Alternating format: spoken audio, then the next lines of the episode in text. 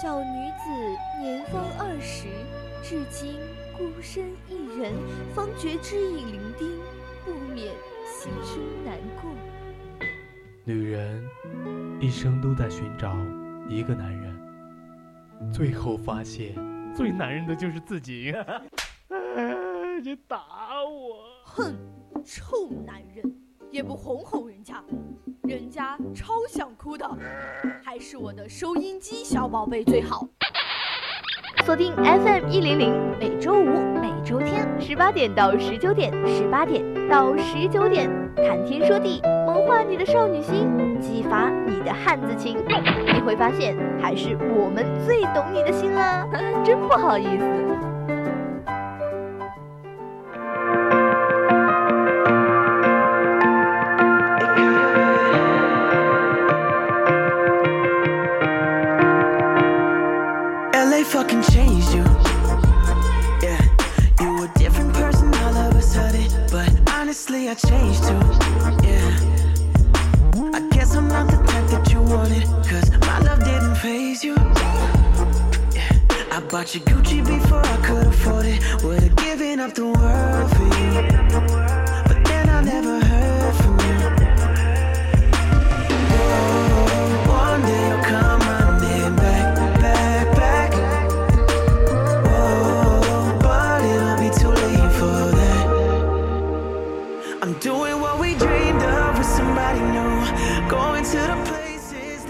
Hello，亲爱的听众朋友们，大家下午好呀！欢迎大家来到每周五下午六点准时播出的《谈天说地》，我是你们的主播苗苗。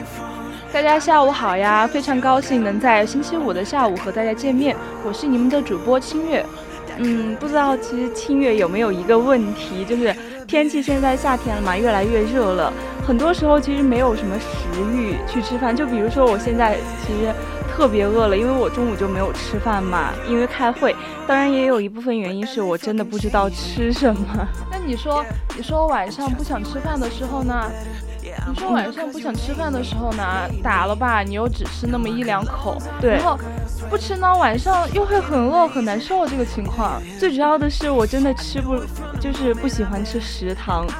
因为我觉得东苑虽然我宿舍离东苑是真的非常近，但是东苑不是在这里吐槽哈，我就觉得真的每天的菜样我感觉都那几样，我真的吃不惯。哦，我其实还好了，我觉得其实你想东院有饭有菜有晚上现在不是还有粥吗？你每天换着吃，其实我还能接受。但是如果你不想吃饭的时候，你可以吃一点水果什么先垫着，这也这也挺好的。但我现在就是觉得东院做的。最好的就是早餐和夜宵，夜宵是别的不说，真的特别丰盛。就所以我们天气热的时候就可以选择在不是七点钟之后有夜宵吗？那个时候天气就要凉一点了，正好可以去吃吃夜宵。所以我打算待会儿节目下来之后，确实去看一碗面，要一起吗？可以可以，我要吃肥肠面。啊，肥肠面我倒没吃过。我我跟你说，我跟你说，东苑的肥肠面，我第一次吃的时候呢，觉得那个肥肠没什么味道。第二次吃，哎，怎么觉得汤里面的肥肠味儿好浓，我好喜欢。哎，对对，就是虽然我没有吃过肥肠，但我觉得那个牛肉的还有排骨的真的特别好吃。它别的不说，那个肉炖的是真的香，并且一碗面五块钱的面里面能有那么几坨肉，我觉得还挺心满意足的。特别是早晨的时候吃一碗那种面，简直。爽爆了！特别是我一般是周四早晨去吃早餐嘛，因为第一节有课，并且有早读。然后吃完那一碗面，体育课瞬间都变得 好像不那么讨厌了。哦，我觉得就是中午，有时候晚上不是也有面吗？嗯，我就发明了一个新搭配，就是你可以打它的那个燃面，它是干的嘛。然后我就说吃吃光吃一个燃面有一点干，然后有点单调。你就说你吃不饱好吧？什么太干了？然后我就会去多打一个。什么菜加在里面好好吃，味道又足。行了，你就说你不够吃吧。但我觉得燃面真的卖的非常快。我上次七点好像过了一会儿去打燃面，它就没了。哦，它那个燃面的那个臊子不是只有那么一小盆吗？打了就没了，确实挺火爆的。对，但燃面它就是太干了，我每次配的都是豆浆。那还可以，但是。那还可以，但是，呃，因为有的时候豆浆它也不是全天就提供的呀，它晚上有啊，就有时候其实我分不清东院那个奶茶跟豆浆有什么区别，在我嘴里好像都是一个味儿。哦，除了原味豆浆可能能喝出一点豆浆味之外，其他什么红枣豆浆啊，我感觉就跟奶茶，就是用奶茶粉泡冲的嘛。啊，我觉得我觉得红枣味的还挺好喝的呀，我每次都喝红枣味豆浆。我确实觉得挺好喝的，但我就觉得它就是那种粉冲出来的而已，就没有那种豆浆的原本的那种鲜味那种感觉。不过其实还好了，我觉得，嗯，在你比如说在食堂吃面的时候，有时候可以有有一杯那么热腾腾的什么红枣味的奶茶奶茶味的豆浆，还挺好的，我觉得。对，并且我感觉东苑。从我大一刚进校，吃不腻的就是晚上那个凉面。嗯，对，嗯，其实呃，它以前凉面不是夜宵只有才呃只有夜宵才提供的，它是全就是中午饭还有下午饭都提供的。我当时有一段时间天天吃，天天吃，还吃烦了。我我最近最喜欢的菜就是那个糖醋排骨，嗯，对，东苑的糖醋排骨 Y Y D S 真的。好吃吧？真的，每次有的话我就必点。对，还有糖醋鱼，但它那个鱼其实发挥不稳定，有的时候好吃，有的时候不好吃，并且它出现的几率挺小的，就是它那个鱼腥味可能不好控制，不好处理。嗯，对，就是天气越来越热，确实是很嗯，很多时候就没有食欲。我现在真的很饿，但是我还没有想好吃什么。我每天不是就点外卖点外卖吗？我看速达上面的外卖真的看着我都烦，永远只有那么一家两家。啊，但是我觉得速达还有一个缺点哈，太慢了。对对，真的要提前一一个小时点。啊，其实这个时候呢。我是觉得最近虽然我没有什么食欲，但好像我的室友并不怎么受影响。就他们还是该吃吃，该喝喝。然后我每次就会让他们给我带饭嘛，他们就说，哎，那你吃什么我给你带。但我就是实在没办法，我就说随便带，因为我不知道吃什么。对，但这个时候我室友就不会帮我带了，所以每次我就，如果他们要出去的话，我一般就是饼啊或者什么。有时候我现在真的什么米饭那些硬菜我都干不下去了。只能吃一点，就是只要饱了就行吧。你说你不是为难人家吗？你要让人家带饭，又要说哎你随便带，让人家怎么猜到你要吃什么嘛？对吗？就当代年轻人讲话就是这样。比如说我突然问你你要去食堂吗？那我其实就是想让你帮我带饭啊。我室友现在都习惯了我这种方式了。如果我突然问他要去干嘛，比如说你你有快递吗？你要去拿快递吗？绝对不是我要跟他，我想让他陪我，绝对是想让他顺路不帮我拿了。对啊，那就是。哦，我我说这话的意思，并不是我表面表达出来的意思，可能说我这句话说出来，你马上就能 get 到我的意思。就现在我们交流不都这样吗？一环套一环的。嗯，对，这这就正好聊到咱们今天谈天说地的主题嘛，就是有效社交或者无效社交。那感兴趣的朋友们呢，就可以在荔枝 APP 或者是蜻蜓 APP 上搜索 VOC 广播电台，大家还可以收听并关注我们的节目。没错，你还可以通过加入我我们。的 QQ 听友四群二七五幺三幺二九八，还可以在微博上艾特 VOC 广播电台，同时呢，也可以在微信公众号上搜索 FM 一零零青春调频来关注我们的节目哦。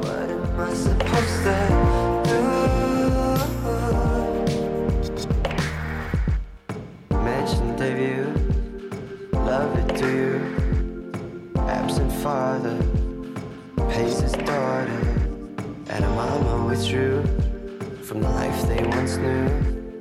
She had a heart, but she sold it all for that weekend up in the islands.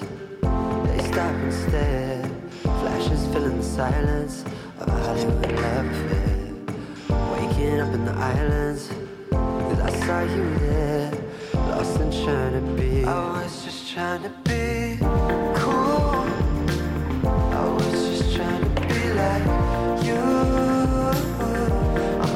in your Ooh, what am I supposed to do? When I got that cigarette smoke, sailor on coke, but nothing is feeling right. I drink but I choke, I love but I don't yet.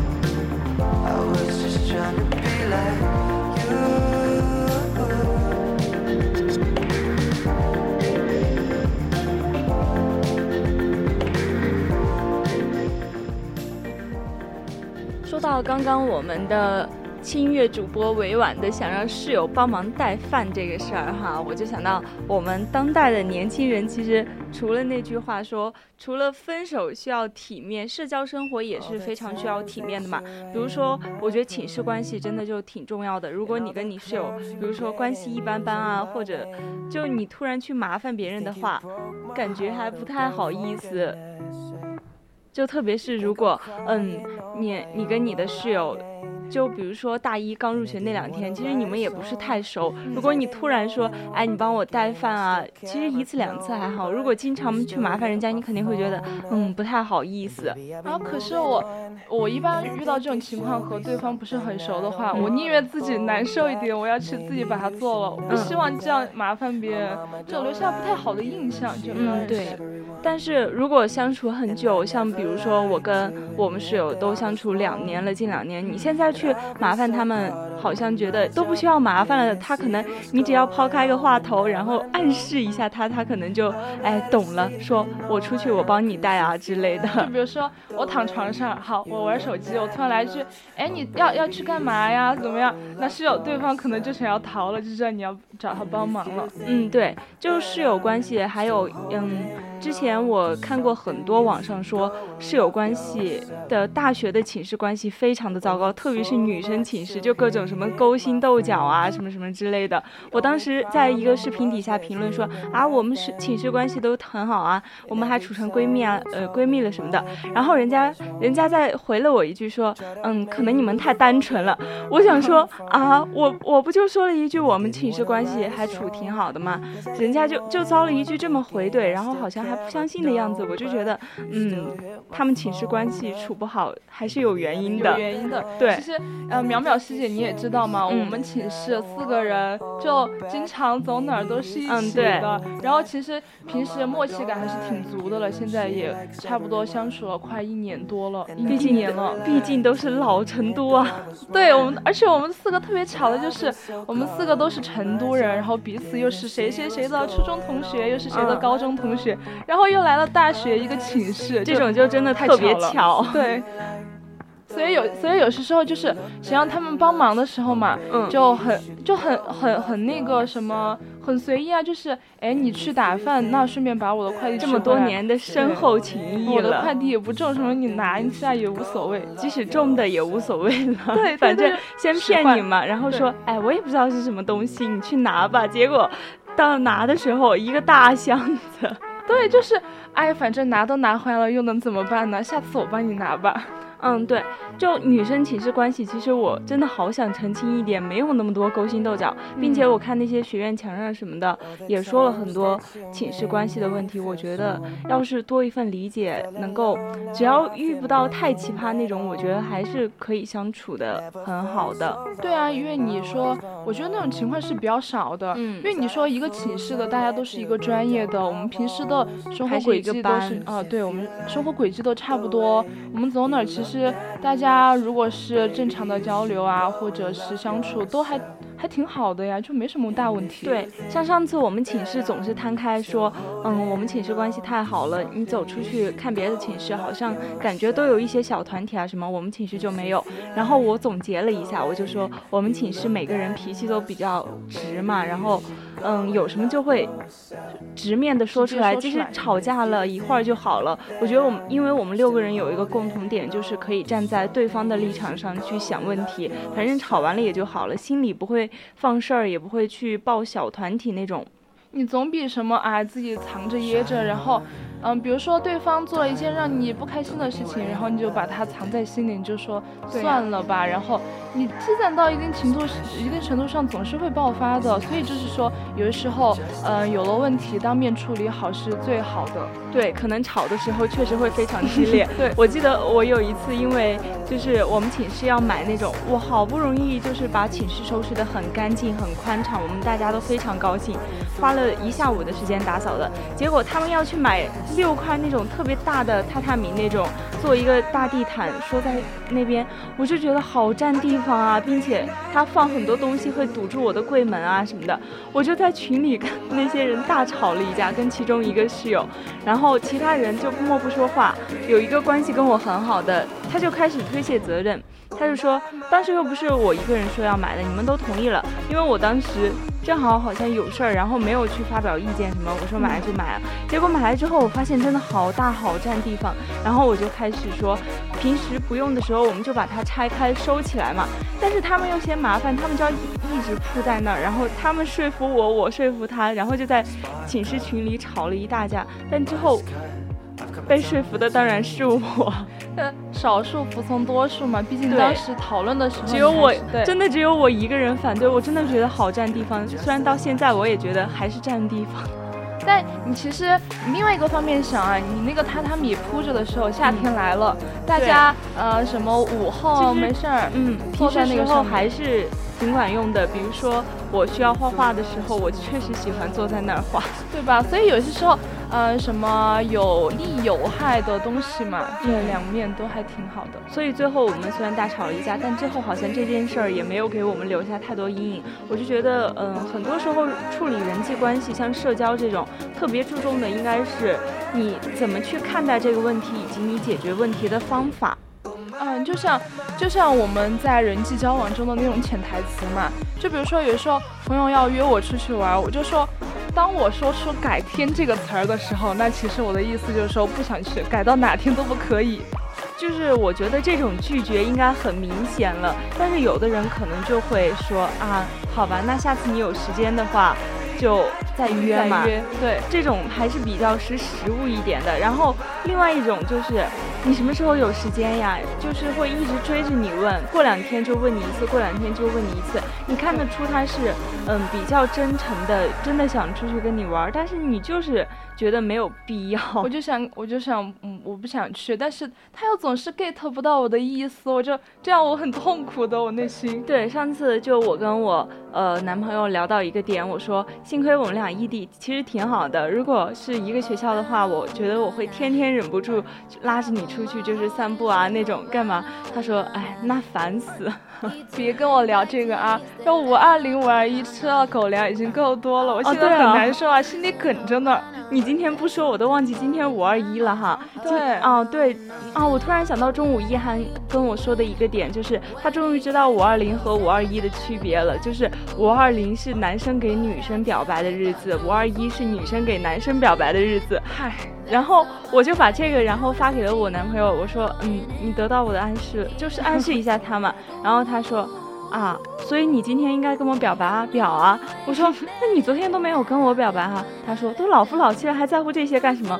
我就真的好无语。特别是他今天还把我惹生气了一个点，就是他今天下午去看电影了。抛弃你看电影？不是，他跟他室友去看那个《速度与激情》啊。对，我我上次明明跟他说的很清楚，我说我一直想看这个电影，我一直期待挺久的嘛，毕竟过了三年了，四年了。然后结果他今天下午去看了，然后我说啊行吧，我一定会让你再陪我看一次的。他说啊，我怕你不喜欢看。我说算了，你把我的话从来都不放心上，你就是不爱我，还还老夫老妻呢，这点默契都没有。不是，最最主要的是我上次真的跟他说了，我很想看这部电影，你等下次我们俩一起去看嘛，你不要跟你室友提前去看什么。他答应我了的，结果他还是去看了。然后我当时正在上课的路上，我一下好委屈，我就哭了。哎，算了，不，嗯，算哎，你们那些小情侣的小情小爱啊，我就不关注了，我就等着五月二十五号过我的节日五二五，我爱我爱我，对，还是自己爱自己最好，美丽，嗯，好，祝你永远美丽。其实，嗯，像这样的社交情况呀，我们。就比如说我们刚刚说到的那个改天，我们改天再说那种。然后比如说还有一个就是我考虑考虑，这个也是像那种呃一样的嘛，就等于。我我这个事儿我们没什么好说的，我表示拒绝，就是是不是嘛？就这种话，我们在平时的交友场合就非常常见啊。对啊，就比如说让我比较想聊的就是那个 QQ 里面那个微信呃微笑的那个表情，这个表情就特别神奇啊，就我妈到现在她都还会用。就他们觉得这个表情就是很礼貌的表示微笑。对他上次五二零，他给我昨天他给我发了一个五块二的红包，上面写着“宝贝快快乐乐”，然后就是那个微笑的表情。嗯，对，其实，嗯，他们父母就是很喜欢用微笑这个表情，就他们觉得这是一个什么很礼貌的表示微笑或者很友好的那种。可是我们平常用我们就知道嘛，就是我很生气，但我还要忍。对，就我一般用到就是我。真的非常生气时候，今天我说，就我刚才跟我男朋友说，我一定会让你再陪我看一次的，就发了一个微笑的表情，他一下就慌了，给我打电话，我好生气，但是我要忍。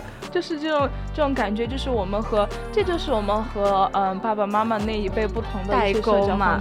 对对，还有他们那一辈方式可能会有一点。我们送客的时候说下次再来玩嘛，就小时候我妈领我出去就串门的时候，下次再来这种经常会用到。但我当时我当时是小孩嘛，我就觉得哎这个阿姨真好啊什么的，邀请我们下次去玩，我可能会真的记住这句话，然后过两天就会惦记着。对，就会问我。我妈说，像我妈说，我说我们再去那儿玩吧，玩吧。我妈说，你不前几天再去过吗？然后什么，我妈就不会再带我去了。我当时就想，那个阿姨都邀请我们了，我们为什么不去呢？对啊，对于小时候的我们来说，像大人也会。别人家的大人也会很宠我们，就是会准备很多好吃的好玩的给我们。然后每次到别人家做客的时候，我们调皮捣蛋，我妈就要骂我。然后那个什么叔叔，其他的叔叔阿姨就会护着我，这种就说没事儿嘛，小孩子嘛，就让他玩就是了。所以我就特别期待，就是去别人家做客，然后就特别喜欢，哎，下次再来玩啊，我就惦记着，我就经常这样。最主要的是，我特小时候特别喜欢去亲戚家，原因就是因为他们家真的有好多好吃的，是吧？是惦记人家家里的小零食啊那种，因为在家我妈会管着我。出去之后，我小时候其实我觉得，我就特别喜欢察言观色，我就觉得在外面无论我怎么闹腾，我妈都不会说我，当着外面的人。但是回家就会揍你，他他倒不会揍我，但是在家会管着我很多。他会给我总结，他说，嗯，你今天你像你就不应该刚才那么大人了，还在那沙发上走来走去什么的，多就是很没有礼貌的样子那种。对，但其实当面来说的话，其实那些嗯别人家的叔叔阿姨就会觉得小孩可爱那种。但长大了之后，我们就会知道，哎，下次再来玩啊，这种就是很普通的一个。嗯，必备的一个送客的礼仪的那种话。对，即使你表现的可能不是很礼貌，不是很友好，然后他们也就说一说客气话，要不然能怎么办？他们会当面说你这样做不对，你们家小孩真没有家教，这种也不可能说，不可能直接说出来。比如说这种，还有就是说，哎，我们要走的时候。嗯，对方就是还可能会说，哎，要不我送送你这种话，就哎，不送了，不送了，不送了，你回去吧，外面冷是吧？就这种特别拜年的时候，这种话真的听太多了。有时候拜年。他们大人喝酒啊什么的会到很晚，然后就会说，哎，外面太冷了，你们快进去吧，我们自己走就行了。那其实走呃送客的那个人会想说，哎，我不太想送，但是走的那个人又想让他送，对，还得表现一下主人家的热情，客人你还要推脱一下这种。你说说现在那种社交多么麻烦呀？对。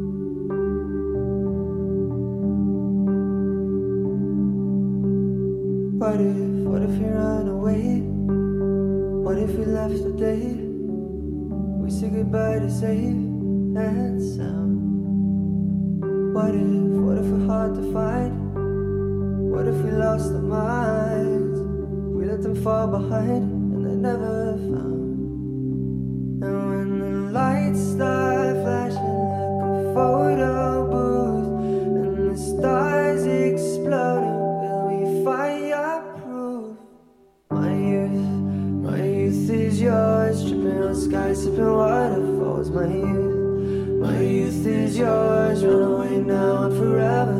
My youth, my youth is yours, The truth so loud you can't ignore. My youth, my youth, my youth, my youth is yours.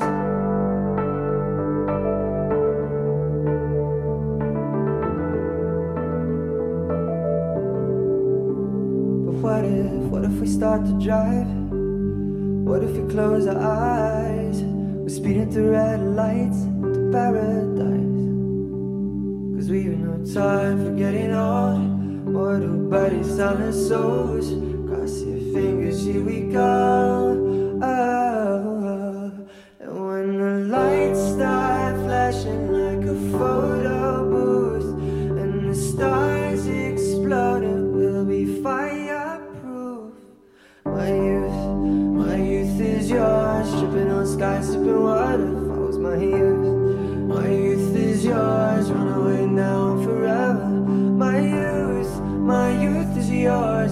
So loud you can't ignore. My youth, my youth, my youth, my youth is yours. 就我们刚刚谈到了很多人际交往中的潜台词嘛，其实我感觉那些潜台词可能，嗯，比较成熟了，适合我们就工作以后会用的更多嘛。现在学生时代其实那种社交礼仪还没有那么明显，因为我们也是刚从高中毕业过来，嗯然后到大学，它还是一个相当于一个过渡的一个期间，没有对，其实那么学校这个还是比较单纯的嘛，这个环境。但是那些社交潜台词吧，要是运用的好的话，就会很好的避免一些尴尬嘛。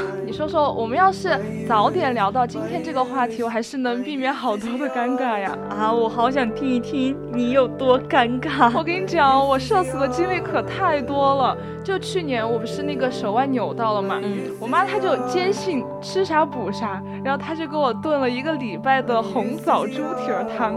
然后不是那会儿八九月天气嗯超级热、超级闷热的那种，然后我就很上火。然后正好我好朋友的她男朋友叫我们一起去看她打球，打我也想去看。就是那种夏日炎炎、太阳特别大的那种。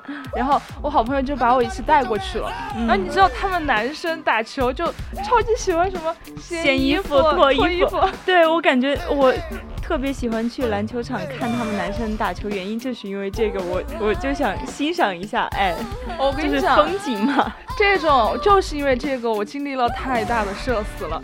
就是当时我其实觉得晒太热了，就没有什么心情想要去嗯看了。然后呢，我就一直低着头玩手机。然后这个时候，我的好朋友就问我要不要去跟他去买水呀？我就抬头了，好死不死撞上一个男生脱衣服。我觉得虽然那个男生啊长得确实是不错，那可是。我当时脸就直接爆红掉了，然后然后就因为又喝了什么汤嘛，然后直接流鼻血，太尴尬了，当时 救命，好好笑啊，真的。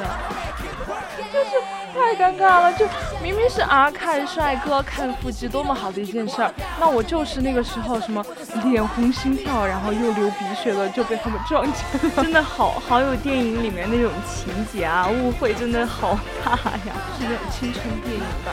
然后，嗯，然后我再给你讲，我不是平时喜欢打王者吗？啊，就你知道王者里面那个麦克风啊，我真的想吐槽了。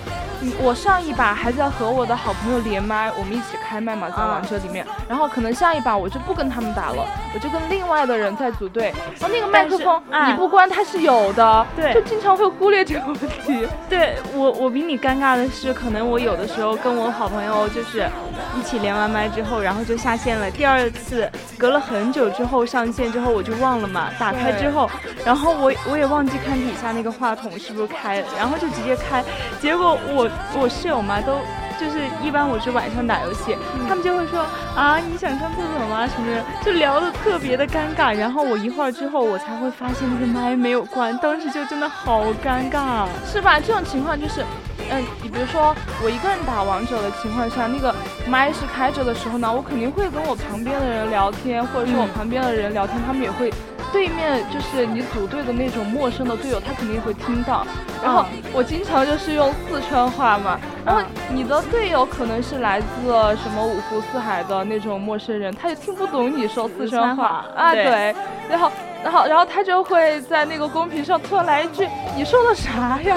就很尴尬。然后万一你再打的烂一点，他就可以开始喷了啊！对，然后，然后，比如说是那个什么，那个什么队友打的差的时候，你就会骂他，然后你会发现，哎，我的麦克风没有关，好尴尬呀。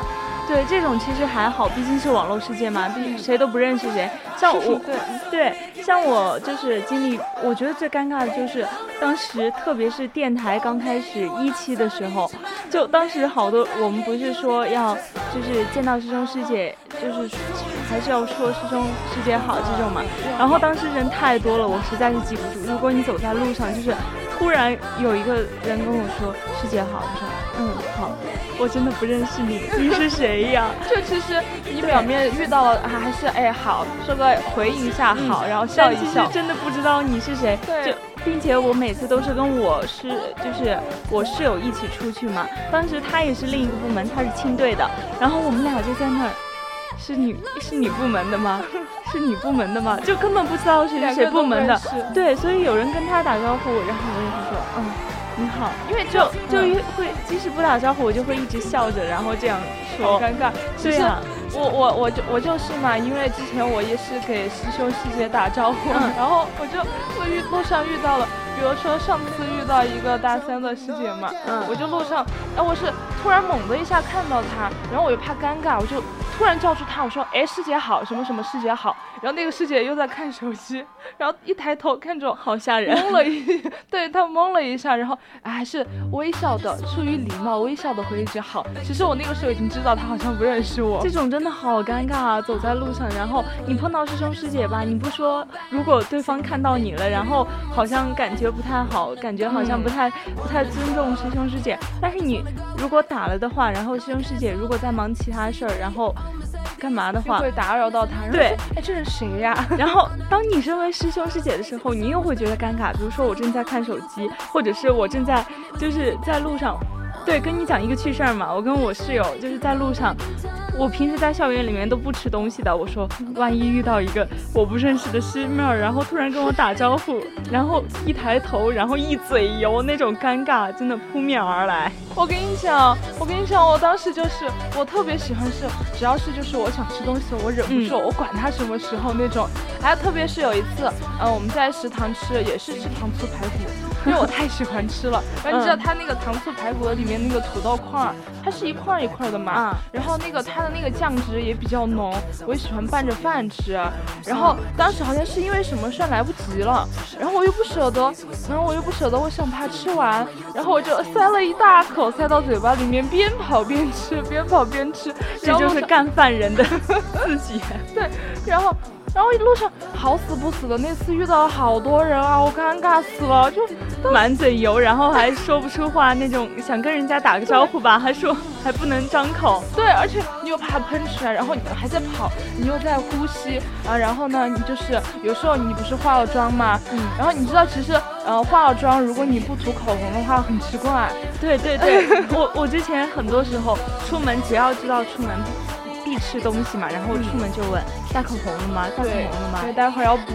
然后对，我当时那个情况又嘴巴满嘴包着饭，也不知道嘴巴上油不油，然后又又没有口红又被吃好 尴尬啊！一路上都在跟人打招呼。最主要的是之前，嗯，因为我刚开始跟我男朋友是异地嘛，我们俩先是网络上认识的，第一次见面之后，然后我当时就特别紧张的一个点，别人都是紧张就是男朋友帅不帅，呃，就是网恋对象帅不帅啊，或者怎么样。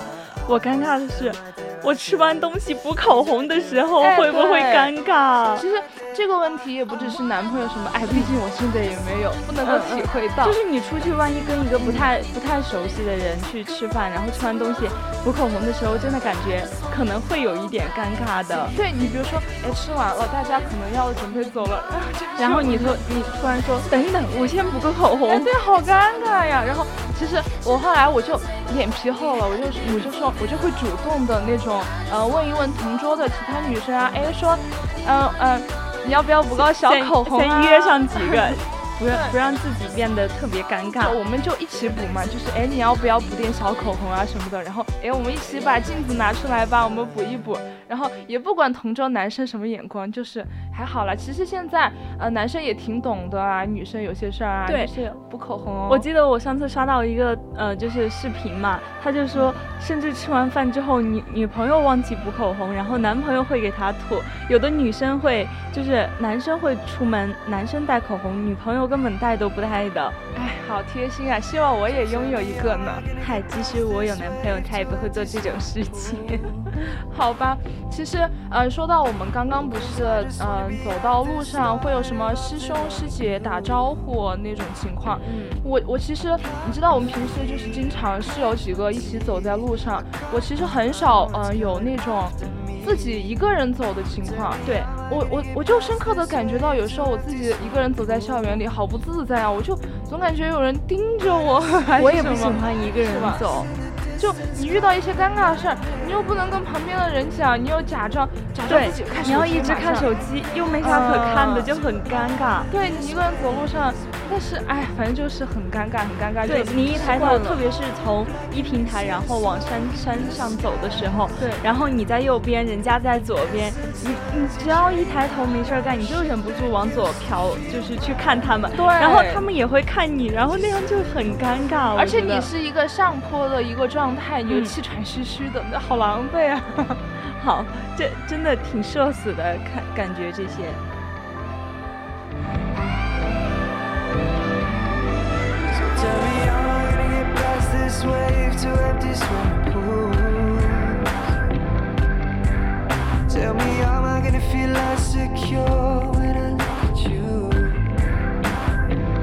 skies sky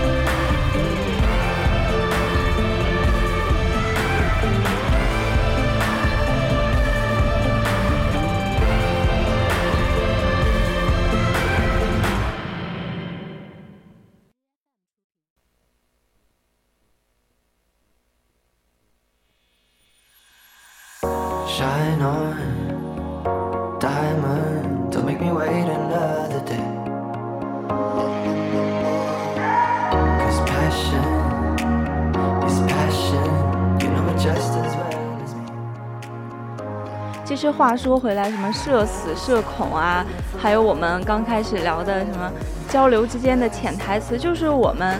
嗯，社会生活中在与各种各样的人交流的时候所产生的一些东西，就比如说我现在跟你聊天，其实也有一些潜台词，就比如说，嗯。对，嗯，对，就想要我接话了嘛？对对对，你看嘛，这都懂的嘛。对我没有说，虽然就害怕社恐，但其实我我，但其实只要是嗯，作为一个个体来说的话，其实很害怕孤独的。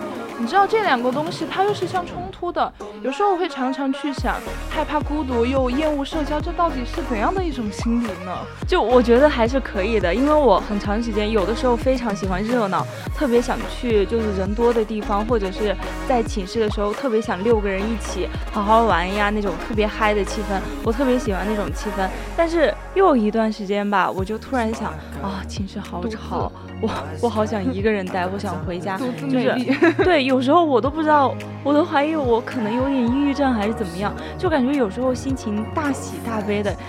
特别怪，有的时候喜欢人多，有的时候又喜欢自己想自己待着。我觉得这很正常嘛。比如说，有时候你你自己心情好的时候，你就特别想大家一起嗨，我们去嗨。对对对，啊。然后有时候你自己心情比较荡的时候，你就想，哎呦，让我一个人独自美丽吧，我要在床上一个人抑郁。对，就感觉好吵啊，周围环境，好想找一个没有人的地方自己待两天那种感觉。就是你比如说，嗯，我们每个人都生活在社会的这个大家庭中，其实有时候可以试着勇敢的走出去，我们多交一些，呃，性格不一样的朋友，去参加一些各种各样的社团活动啊。然后尝试着去融入集体当中，感受一下和别人交往的那种乐趣，说不定我们也会慢慢的打开自己啊，然后那种孤独感就会消失。对，其实应该你们能感受到，就是我前段时间话特别多的时候，特别话痨。那段时间我是真的很喜欢，就是心情也好嘛，然后又又没有什么事儿，然后就特别闲，就想聊天，就想聊天。然后最近我话少的原因是什么呢？因为我好像又想就是感觉。自己这段时间过得太充实了，想放慢一点，就是缓一下自己的心情啊什么的，慢一点。啊，我觉得就是我们放空一下自己。哎，对，放空一下自己嘛，就有这样的情况呢。其实它是社社交这种嘛。我们虽说它不是一个必需品，但在日常生活中也是一个很重要的部分。有这样的情况很正常，没必要就说，哎，我心情不好啊那种时候，因为这个时候我们也需要自己调节调节。嗯，对，并且，嗯嗯，如果社交，其实我觉得也算一种人生经历嘛，就像第一次可能做喝酒吧那种。去试试看，就不用想太多，不合口味的话换掉就行了。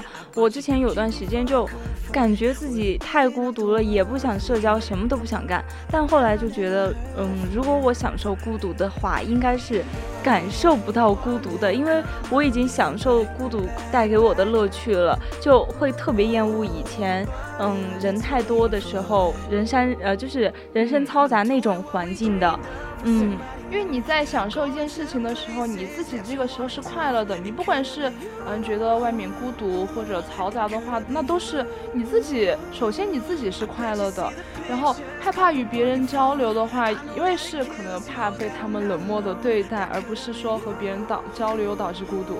就我们有时候不是人际交往中害怕别人的冷眼对待嘛？这种还是挺尴尬的，挺害怕的。就我觉得嘛，就哪种能让自己开心就选哪种了嘛。有的时候我不喜欢社交的原因，可能有一个就是我真的觉得社交好累呀，就感觉有的时候可能很多事儿都冲突到一起了。今天跟这个是有有一点矛盾，矛盾。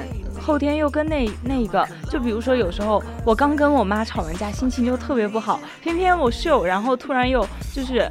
嗯，怎么说？做了一件令我不太开心的事情，我就更加生气了。我那个时候就特别想，真的还不如一个人待着。对，这个时候就封闭自己了。对，感觉身边好糟糕啊，感觉自己自己也好糟糕，就封闭自己了。然后，嗯嗯，别人就是又会觉得，哎，你这个人好不相处啊，我不太敢来跟你交流，这样又形成了一个死循环嘛，一个恶性的循环。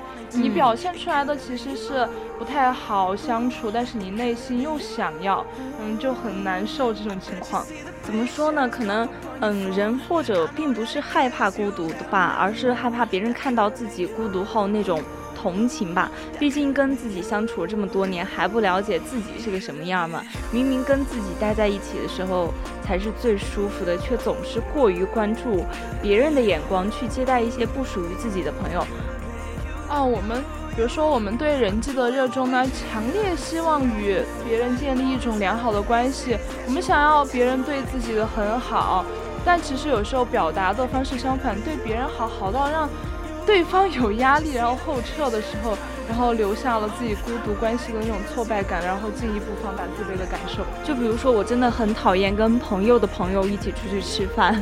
就寒假的时候，我男闺蜜，因为呃，我男闺蜜约我出去吃饭，大家都要开始上学，都要走了嘛。然后他又约了另外两个跟他关系很好的，虽然我们都是初中同学，但我跟那两个其实就关系很一般嘛，就。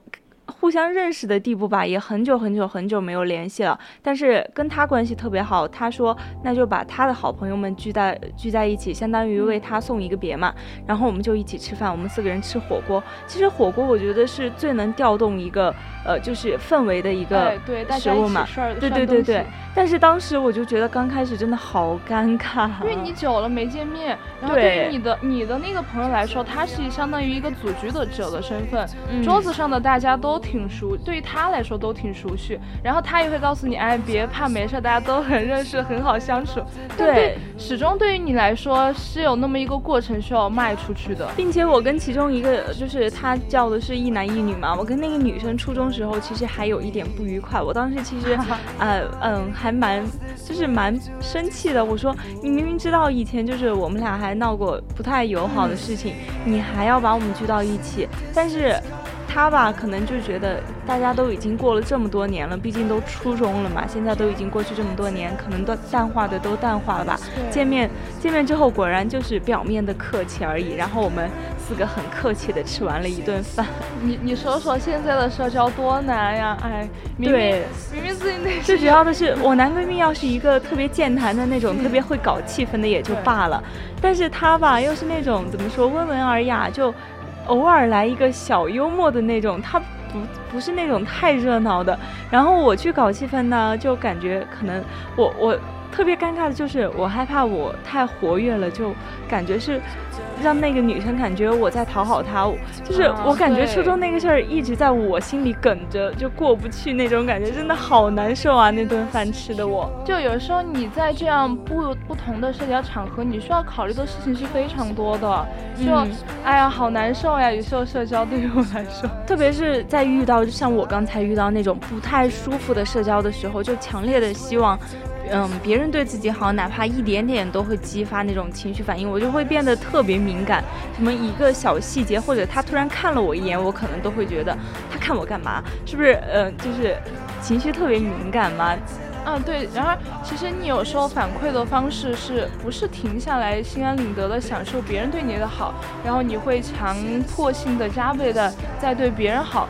那这是是否意味着自己内心认为自己是不值得被爱的呢？然后又因为你害怕别人的离去嘛，想要更加倍的去试图的挽留对方和你在一起。我觉得有时候这种方法的效果，它是出来的时候是相反的。对，像那些就是比如说有一些内向，就觉得自己内向或者不擅长社交，或者觉得嗯。真的不太想去社交的人，我觉得如果要改变的话，首先是看到要找一个那种信任的人嘛，比如说闺蜜啊、好朋友，既能倾听你，又能给予恰当的反馈，把那些过往的经历啊、体验说出来，允许自己的情绪释放，无论是愤怒还是恐惧还是痛哭，我觉得痛哭真的特别。呃，能够发泄情绪。对我之前高中的时候，过一段时间就我感觉好压抑啊，特别是高三的时候，我就会痛哭一场。有一段时间，我妈还以为我怎么了，但是我就觉得啊，我哭完之后我就好爽啊，感觉最近很多压力啊什么都释放出来了。确实，我觉得痛哭太有用了，就有的时候很难受，很多事情憋在你心里面，压力很大。对，并且处理完了一些情绪之后，脑子就会恢复一个思考的能力嘛。和朋友一起去，嗯，看到这个模式的起源以及对你人际的影响，我觉得还是很大的。嗯，对，我觉得，自卑、孤独都可以理解为精神上的恶嘛。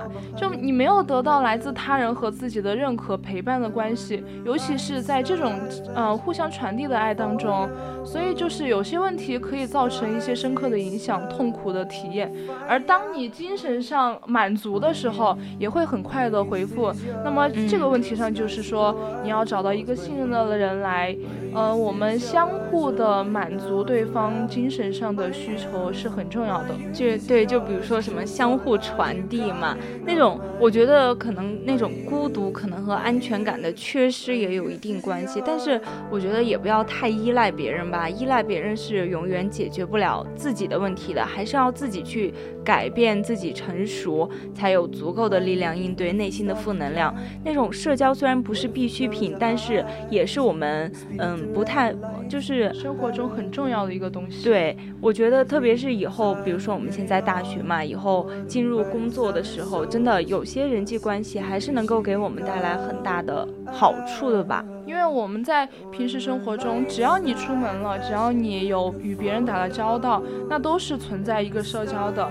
我们有时候在社交上也可以适当的反思自己啊，也可以试试和朋友聊一些我们彼此感兴趣的事，而不是仅仅你要单向的输出你的问题。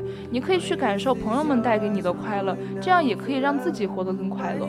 对，那你的就是小心谨慎嘛，别到时候手机上显示你已被妈妈移出相亲相爱一家人的群，那我感觉就还挺难受。我觉得活得特别不真实，这句话就是精神世界的空虚。这时候就需要我们多多的去充实自己，因为没有纯粹的真，要尽量的调整好自己的心态。啊，那好了，现在已经是北京时间的十八点五十七分了，我们的谈天说地就要到此结束啦，期待和各位听众朋友们下次见面。好的，各位小可爱们，我们下周再见，拜拜。